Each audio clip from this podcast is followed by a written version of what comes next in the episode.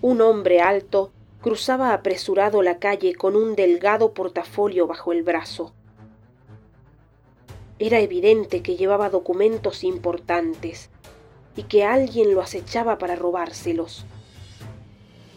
Tal vez su perseguidora era esa señora que acababa de salir de la tienda de la esquina. Llevaba un par de bolsas para disimular, pero lo miraba de reojo cada tanto. También el hombre joven que esperaba en la parada del micro parecía sospechoso. ¿Qué clase de documentos serían aquellos? ¿Por qué la mujer y el hombre joven los ansiaban tanto? ¿Serían compañeros o rivales? Una historia repleta de misterios se tejía cada día en esa cuadra. Qué suerte que su madre le dejara siempre abierta la puerta del balcón para no aburrirse mientras la esperaba.